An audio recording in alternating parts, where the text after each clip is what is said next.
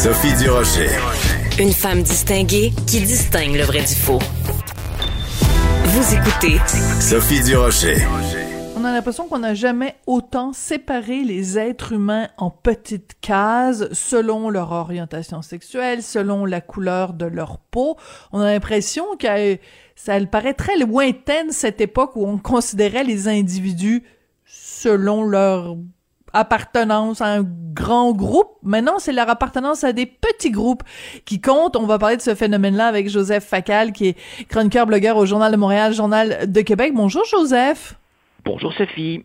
C'est un sujet sur lequel tu as souvent écrit, mais là, euh, écoute, on en a un bel exemple qui nous vient des États-Unis, de mon alma mater, l'Université Columbia à New York. Donc, en plus de la cérémonie habituelle de collation des grades, où il y a tous les, les jeunes diplômés euh, chapeautés, il va y avoir des cérémonies de euh, collation des grades différentes, une pour les latinos, une pour les noirs, une pour les LGBTQ2+, une pour les autochtones, une pour les gens euh, issus de milieux pauvres. Qu'est-ce que tu en penses?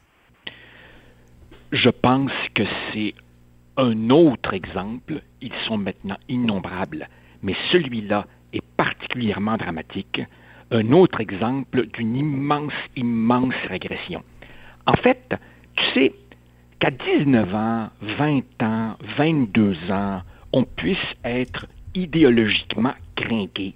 À la limite, je peux comprendre. Euh, c'est pas nouveau. Jadis, c'était les marxistes-léninistes, bon, etc. Mais c'est encore plus troublant quand tu vois que ce genre de ségrégation bien pensante est maintenant, en quelque sorte, officialisé par non pas n'importe quelle institution, mais rien de moins que Columbia, une des grandes universités au monde. Autrement dit, le mauvais exemple vient d'en haut. On a vu, évidemment, euh, de nombreux cas ici, à l'Université d'Ottawa ou ailleurs, où l'administration cautionne euh, et, et même encourage. Là, ça vient de très, très, très haut. Et regarde aussi la maladresse de la justification. On nous dit par exemple, non, non, non, non, non, non, c'est des cérémonies qui ne suppriment pas la collation des grades pour tous, elles viennent s'y ajouter. En fait, on peut bien spiner ça comme on veut.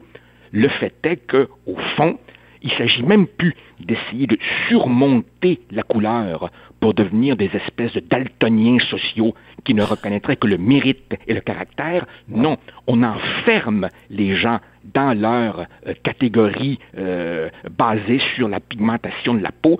Et ce qui est pervers, c'est qu'on justifie ça avec une rhétorique des bons sentiments.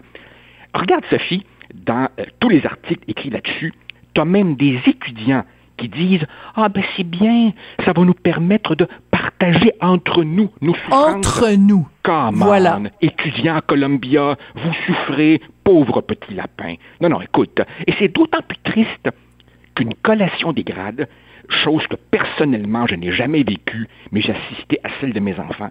La Mhm. collation des grades est un moment de fierté, de noblesse, d'élévation, et je trouve qu'on le rapetisse et même qu'on le salit en le ramenant à des querelles, des querelles, Sophie, qu'on n'est pas capable de, dépasser, on s'y enfonce et ça va, ça va aller de plus en plus loin.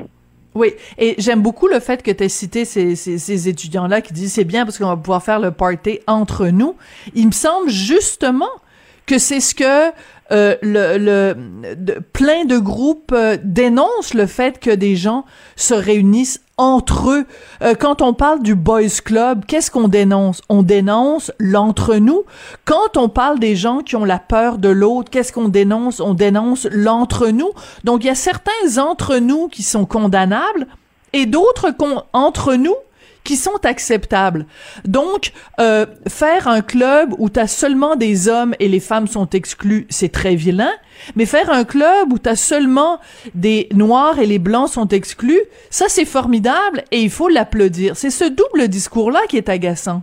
Ben, en fait, c'est que nous sommes passés d'un ségrégationnisme redneck classé à droite à un ségrégationnisme bien pensant classé à gauche, tout aussi nauséabond.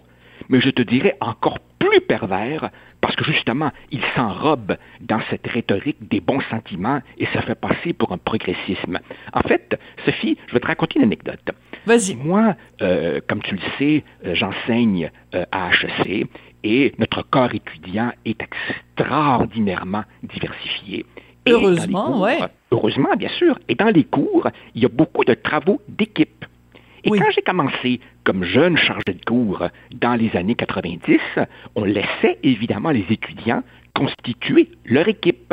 Alors évidemment, tu avais euh, l'équipe euh, des copains qui avaient étudié ensemble au cégep et qui se connaissaient, tu avais l'équipe des gars qui en même temps sont dans l'équipe de football, et on s'est rendu compte qu'il y avait des équipes qui se constituaient spontanément sur des bases ethniques. Alors évidemment, on avait nos, nos, Québécois de souche euh, qui se regroupaient parce qu'ils venaient du même cégep régional, on avait les étudiants d'origine maghrébine, les étudiants d'origine haïtienne, etc. Et donc on s'est dit, nous les profs, ben non, si on veut qu'il y ait une réelle intégration, une réelle mixité, on va nous-mêmes constituer les équipes. Et ah. je me rappelle, dans les premières années, euh, les étudiants disaient Monsieur, pourquoi vous ne nous laissez pas constituer nous-mêmes nos équipes Et je leur répondais Parce que justement, vous allez vous regrouper en petites gangs, notamment sur des bases ethniques. Et on a forcé, en quelque sorte, hmm. l'intégration. D'une certaine façon, on faisait du bossing. oui, oui, tout à fait. Euh, euh, pour, forcer, justement, la mixité. Eh bien, aujourd'hui, de un, je me sens comme un dinosaure. De deux, j'ai le sentiment qu'on vit une immense, immense, immense régression. Et, Sophie, sans vouloir jouer au prophète, je ne peux pas m'empêcher de te dire ceci. Le phénomène Donald Trump fut une sorte de mauvaise réponse à un vrai malaise. Oui.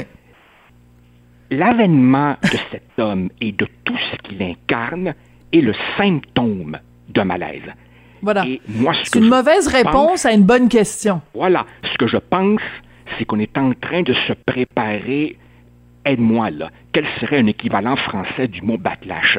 J'ai comme l'impression que le boomerang va nous revenir. Oui, l'effet boomerang, oui. Voilà. Moi, je sens monter une, une sourde colère, une immense frustration de la part d'une majorité de moins en moins silencieuse qui se dit mais on s'en va où? Avec ces folies-là. Ouais, tout à fait. C'est un contre-coup, puis c'est un, un, un, on fait, euh, c'est que si on va trop loin, ben c'est l'effet du balancier. Si on va trop loin dans un sens, ben le balancier va avoir tendance à retourner dans l'autre sens, mais de façon excessive aussi.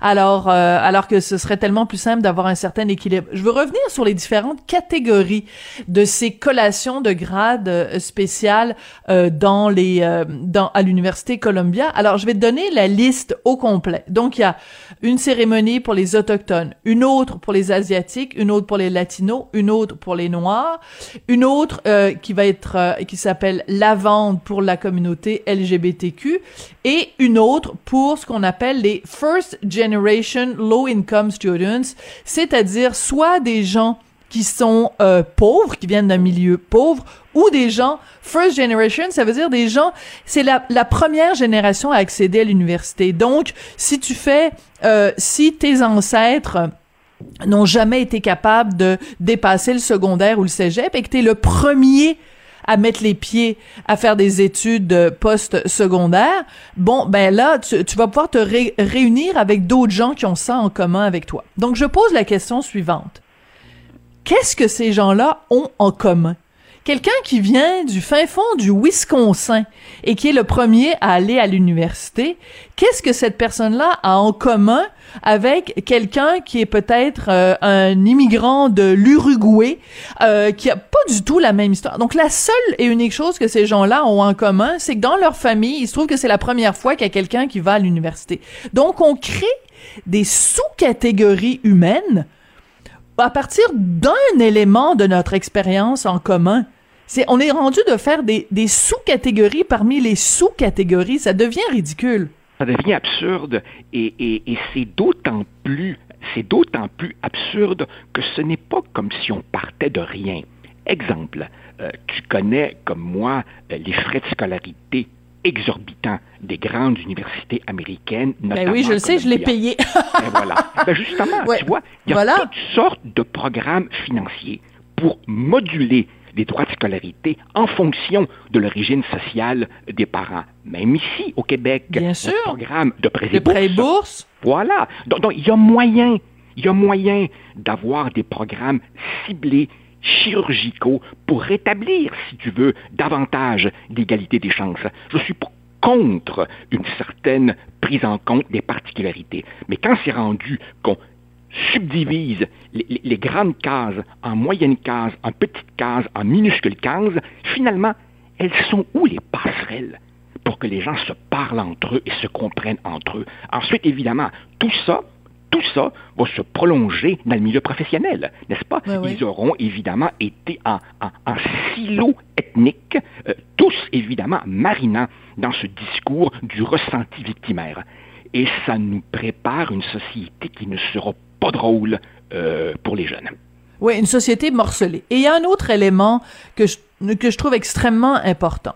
Et euh, je pense que c'est une revendication tout à fait légitime de dire dans la société actuelle, les gens ne se parlent pas suffisamment. Tu sais, quand on dit il n'y a pas assez, par exemple, euh, de, de, représentants des, des, minorités ethniques à la télévision, parce que c'est important euh, de pouvoir se voir. La, la représentation est importante et aussi elle est importante pour ce dialogue-là. Si tu n'as jamais vécu, euh, par exemple, euh, euh d'humiliation euh, que, que vivent les autochtones, par exemple, dans le système de santé, tu, tu tu ne peux peut-être pas le comprendre parce que tu l'as pas vécu. Donc la façon de sensibiliser les gens, c'est justement qu'on se parle. Si on reste chacun dans notre petit coin et qu'on fait notre petite cérémonie de collation les grades, des grades avec les autochtones entre eux, les les les latinos entre eux puis les asiatiques entre eux, il est où ce dialogue-là? Quand est-ce que moi je vais avoir l'occasion de les parler avec une étudiante autochtone, puis qu'on va pouvoir se parler de ce qu'on a vécu pendant l'année universitaire qu'on vient de traverser, si on fait notre petite cérémonie chacun de notre bar? Je, je comprends pas, on est en train de, de transformer ce qui est l'essence même d'une université, qui est ce dialogue, cette confrontation d'idées, en une série de petits monologues individuels. Mais bien sûr. Et, le, fond de l'affaire, c'est qu'en fait, derrière des, affrontements euh, souvent euh, idéologiques, il y a des enjeux de pouvoir. Et là, évidemment, ce qu'on constate, c'est que les gens porteurs de cette nouvelle idéologie ségrégationniste qui, au nom de la réhabilitation des groupes euh, minoritaires, est en fait une sorte de nouveau racialisme, ben, ces gens, évidemment, ont pris le pouvoir ces gens commencent maintenant à être directeurs de département, doyens, recteurs. Donc, dans le monde universitaire et ailleurs, bien entendu, ces gens ont maintenant des positions de pouvoir. Donc, si vous voulez, si tu veux, leur lubie deviennent maintenant des politiques qui s'appliquent. Donc, on n'est plus vraiment dans, dans, un débat purement théorique, on est dans des institutions dont les logiques sont maintenant devenus ségrégationnistes. Et ça deviendra d'autant plus difficile à détricoter, car à un discours, tu peux opposer un autre discours, le combat des idées. Mais quand, évidemment, c'est rendu que dans les universités, les attributions des bourses, les embauches, les, les projets qu'on subventionne ou pas découlent tous de cette nouvelle logique racialiste, imagine, imagine le chantier que ce sera ramener un peu de bon sens et de réelle fraternité là-dedans. Ouais, c'est un, c'est, c'est, c'est bien triste. Écoute, euh, moi, quand j'ai eu ma cérémonie de collation des grades, puis j'espère que les gens apprécient le fait qu'on dit pas une cérémonie de graduation, parce que c'est vraiment un gros anglicisme.